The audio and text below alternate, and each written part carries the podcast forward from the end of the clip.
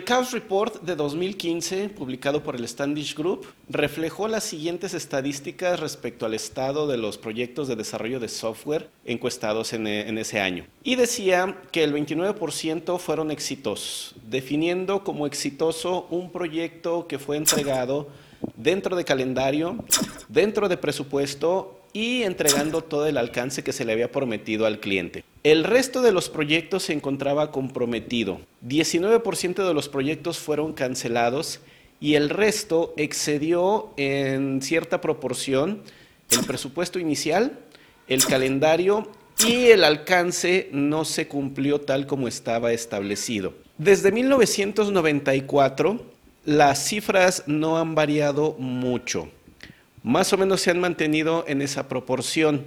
Muchos proyectos son cancelados, muchos proyectos se encuentran con problemas, problemas de calidad, problemas de entrega, algo que impide que cumplan con esos tres parámetros, calendario, alcance y presupuesto. Las empresas, los equipos y los encargados del desarrollo de software han buscado la manera de resolver este problema. Uno esperaría que en esta cantidad de años, que ya son más de 20, hubiese progresos. Vemos que la industria del software o que los productos de software son cada vez más avanzados, entonces estaríamos esperando que las mismas personas que los hacen tuviesen mejores herramientas o lo hicieran de mejor manera cada vez, pero esto no sucede.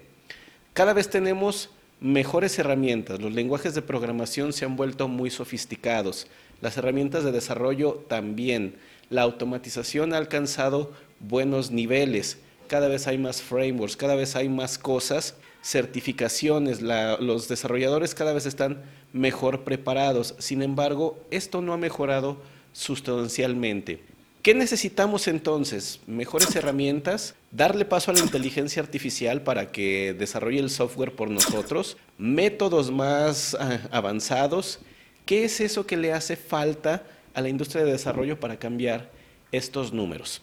Fred Brooks definió este problema, lo llamó la bestia, como las que aparecen en, las películas de terror. Ese hombre lobo atemorizante, el cual es matado utilizando una bala de plata. Igual pasa con vampiros, igual pasa con otro tipo de, monstruos. En software también se ha creído que este problema se puede eliminar con una y solamente una cosa que podemos hacer una herramienta, que podemos hacer un método de trabajo, que podemos hacer algo que con solo eso podamos terminar con todos los problemas.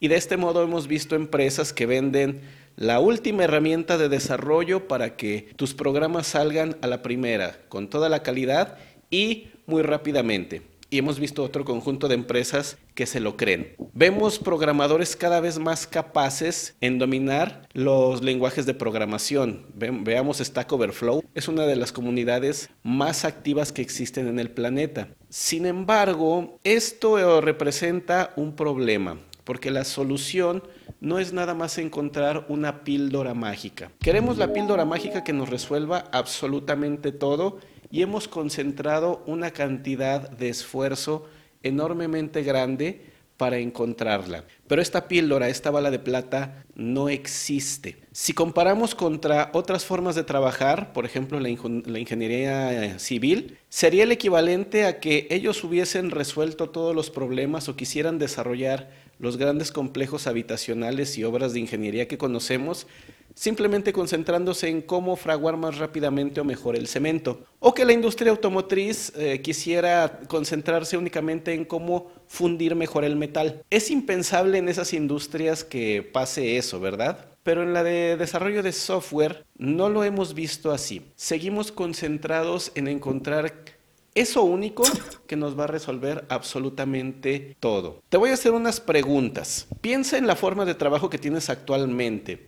¿Puedes identificar con claridad cuáles son las actividades repetitivas que haces para producir resultados? ¿Cuánto tiempo le dedicas a cada una de las actividades? ¿Cuáles son las actividades que te dan mejores resultados? ¿Cuáles son las más problemáticas? ¿Cómo pudieses resolver o poner eh, actividades y cambios que te den un resultado más sustentable durante más tiempo? Si no puedes responder a una o más de estas preguntas, te invito a que continúes viendo esta serie de videos para que transformes tu forma de trabajar de programador a algo más ingenieril. Dejemos de buscar la bala de plata. Esa bala de plata no existe.